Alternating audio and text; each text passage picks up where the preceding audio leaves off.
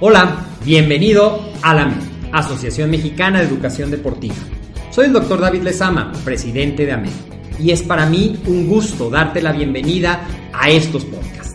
Este programa está diseñado para compartir contigo conocimientos de los temas que nos apasionan a todos los que amamos el físico-constructivismo y el fitness y queremos mantener un estilo de vida saludable. Hablaremos entonces de entrenamiento, de nutrición, de suplementación, de farmacología y de un tema que cada vez toma más importancia, el marketing deportivo digital. Tendremos como invitados una gran variedad de opiniones y profesiones, entrenadores, nutriólogos, profesores de AMED, químicos farmacobiólogos, médicos, preparadores físicos y desde luego deportistas. Sus historias, consejos y testimonios te ayudarán a aumentar tus conocimientos y desde luego también tu número de entrenos de clientes, haciendo más exitosa y profesional tu profesión de entrenamiento deportivo. También aprenderás técnicas más eficaces del marketing que te ayudarán a monetizar esta profesión. Si quieres saber más de nosotros, visítanos en la casa virtual de la familia Med, www.amedweb.com.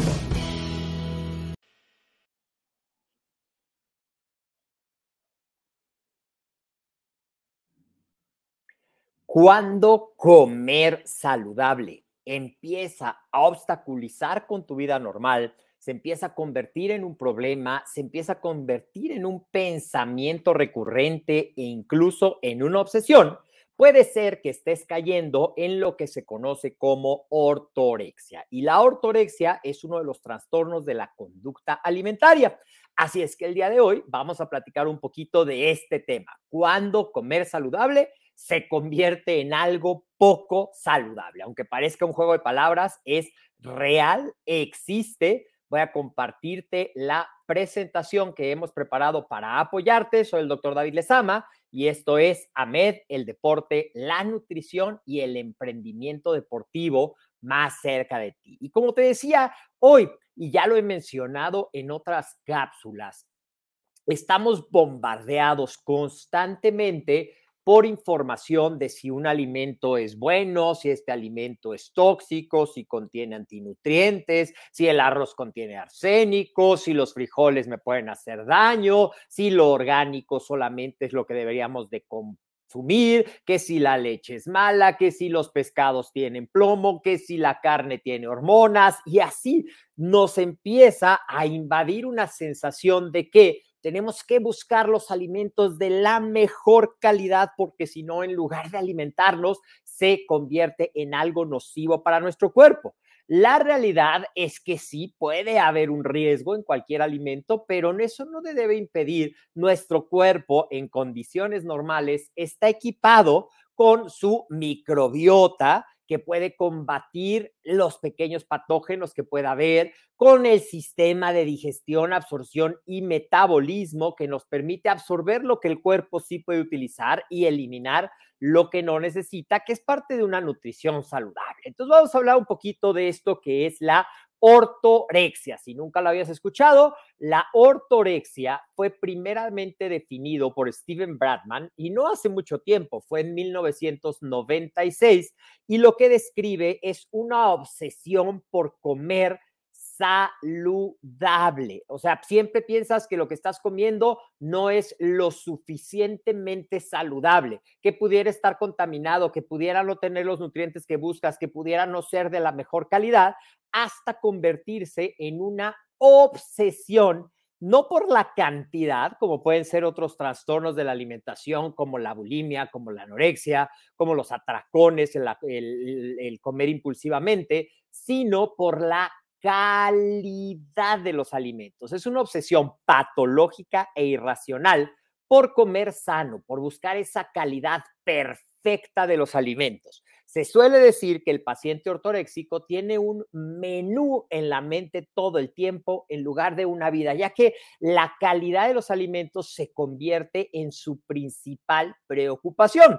Ahora, esto puede estar predispuesto, te digo, por el constante bombardeo de gente que distorsiona o saca de contexto información muy valiosa sobre la nutrición causando miedo, queriendo causar polémica, y eso combinado con que sí es cierto y no lo podemos negar, hay altos niveles de obesidad a nivel mundial y en México desde luego que los hay, tanto en niños como en adultos, pero la obsesión por la comida no es la solución. Ya lo hemos mencionado muchas veces que la solución es un estilo de vida saludable que combina nutrición, entrenamiento y descanso. Entonces, ser saludable puede convertirse en algo contraproducente cuando empiezas a obsesionarte y caes en este desorden alimenticio y quieres empezar a comer y generalmente empiezas como a decir, yo no voy a comer alimentos procesados, yo no voy a comer carne porque la carne tiene tóxicos, yo no voy a comer leche, yo no voy a comer esto, yo no voy a comer otro, yo no voy a comer lo otro, hasta que realmente dedicas tanto tiempo de tu pensamiento o de tu tiempo a la calidad de los alimentos, buscando que no tengan pesticidas, que sean orgánicos, que no sean transgénicos, que no tengan tóxicos, que no sean hormonales, que no, o sea, cualquier palabra que yo ponga pudiera tener cierto contexto de verdad, pero el problema está en la obsesión, en que se convierte en lo único que estás pensando. ¿Y esto que genera? Aislamiento, por ejemplo, obsesiones, no salir con tus amigos a cenar o no comer en ningún lugar si no conoces de dónde viene cada uno de los platos, de los ingredientes que hay en cierto platillo eso ya es un rasgo de que estás cayendo en una obsesión y que se requiere buscar apoyo. Siempre te he dicho, cuando tenemos una situación que nos rebasa en cuanto a la conducta, en cuanto a los patrones mentales, en cuanto a los sentimientos de culpa, en cuanto hacia no saber hacia dónde voy, cuál es el ritmo corriente o si lo que estoy haciendo está bien o mal, hay que buscar apoyo. Vamos a ver algunas banderas rojas de esto. Si constantemente tú o tu entreno o algún familiar que conozcas se siente culpable después de comer y considera que comió algo poco saludable o insalubre y se la pasa recriminándose, castigándose, aunque haya sido una ensalada, ¿eh? puede pensar es que esta ensalada a lo mejor no todo era orgánico y no todo era libre de pestes o a lo mejor el eh, aderezo tenía el colorante tal y eso me va a hacer daño, no puede ser flexible y se convierte en un problema. Cuando dedigas más de tres horas al día a pensar, comí bien, no comí bien, repasas todos los alimentos en el súper antes de comprar algo, revisas cuidadosamente todos y cada uno de los ingredientes y los colorantes y los conservadores y todo, y todavía después lo mueves y te sientes culpable. Preocuparte entonces excesivamente, no estoy diciendo que no sea importante, ¿eh? preocuparte excesivamente por la calidad de los alimentos antes de el equilibrio nutricional y el placer. También otra característica es que se sienten culpables si no cumplieron al 100% sus indicaciones dietéticas. Otras red flags o banderas rojas. Planificación excesiva de lo que se va a comer al día siguiente o a la semana siguiente o en todo el mes ya mencionábamos el aislamiento social debido a la alimentación. Ah, yo no puedo comer eso y entonces no voy a ir a ese lugar porque tampoco quiero que me pregunten, siento que todo está contaminado, siento que todo es malo, prefiero aislarme y toda conducta de aislamiento puede llevar a trastornos psicológicos que no son los adecuados. Otra señal, desplazarse grandes distancias para conseguir alimentos especiales. Es que yo tengo que ir hasta Tlaxcala, vamos a suponer, si vives en la Ciudad de México, hasta 200 kilómetros de mi ciudad, porque ahí es donde voy a conseguir la miel más pura y de mejor calidad, y solamente ahí que yo vea casi, casi que la sacan del panal, porque si no, no la puedo comer.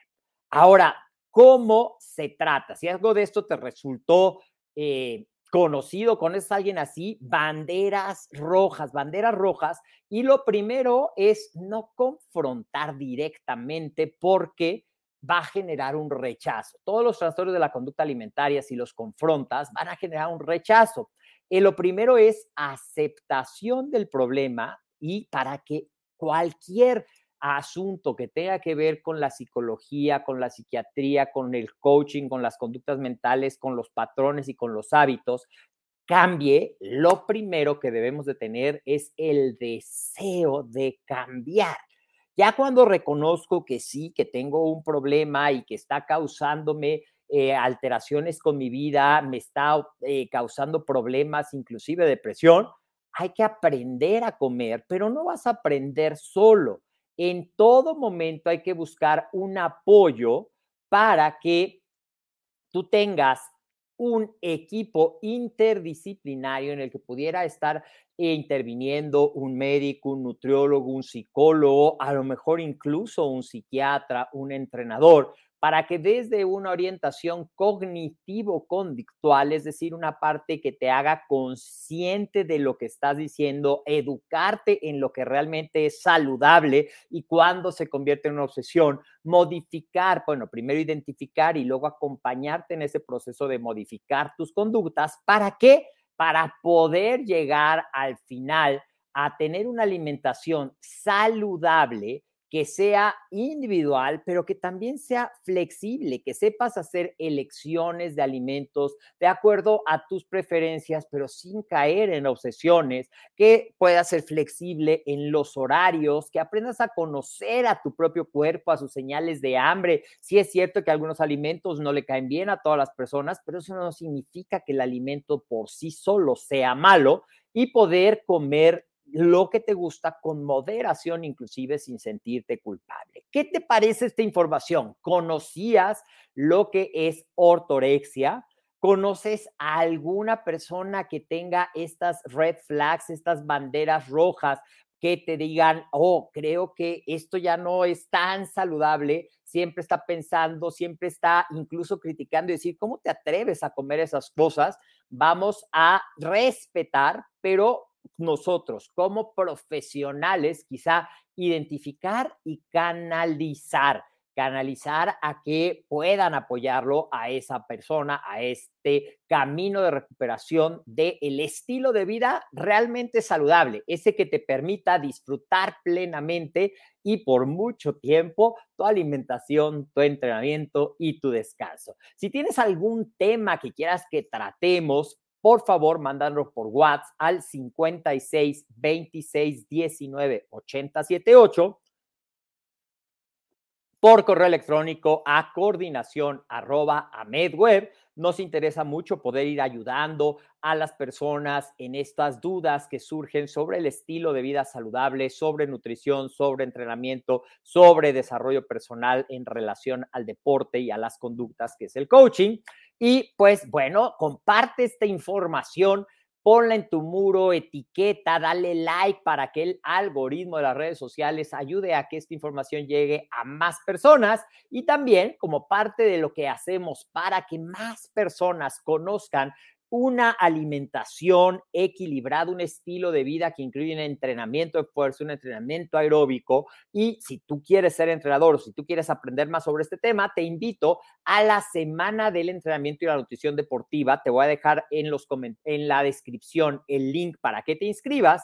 Y también, si tú ya eres entrenador y dices, yo ya sé el ABC, también tenemos para ti información súper interesante en esta semana porque te vamos a decir cómo puedes certificarte como instructor en acondicionamiento físico con validez oficial ante SEP Conocer y distinguirte del resto de los entrenadores por tener una metodología y sobre todo por tener un documento que te respalde. El enlace en la caja de comentarios. Recuerda seguirnos en todas nuestras redes sociales. Si me estás viendo en YouTube, sabes que somos AMED. Suscríbete y activa las notificaciones. Facebook también estamos como AMED. En Instagram nos encuentras como AMED Web el podcast lo puedes encontrar en tu plataforma favorita de podcast, Spotify o en tu plataforma de iTunes. También esta presentación la puedes encontrar en el LinkedIn de AMED y visita nuestro sitio web www.amedweb para que puedas conocer más de toda la oferta educativa que tenemos para ti en AMED el deporte, la nutrición y el emprendimiento deportivo más cerca de ti. Te mando un fuerte abrazo donde quiera que estés, déjame tus comentarios, comparte y nos vemos en la siguiente emisión.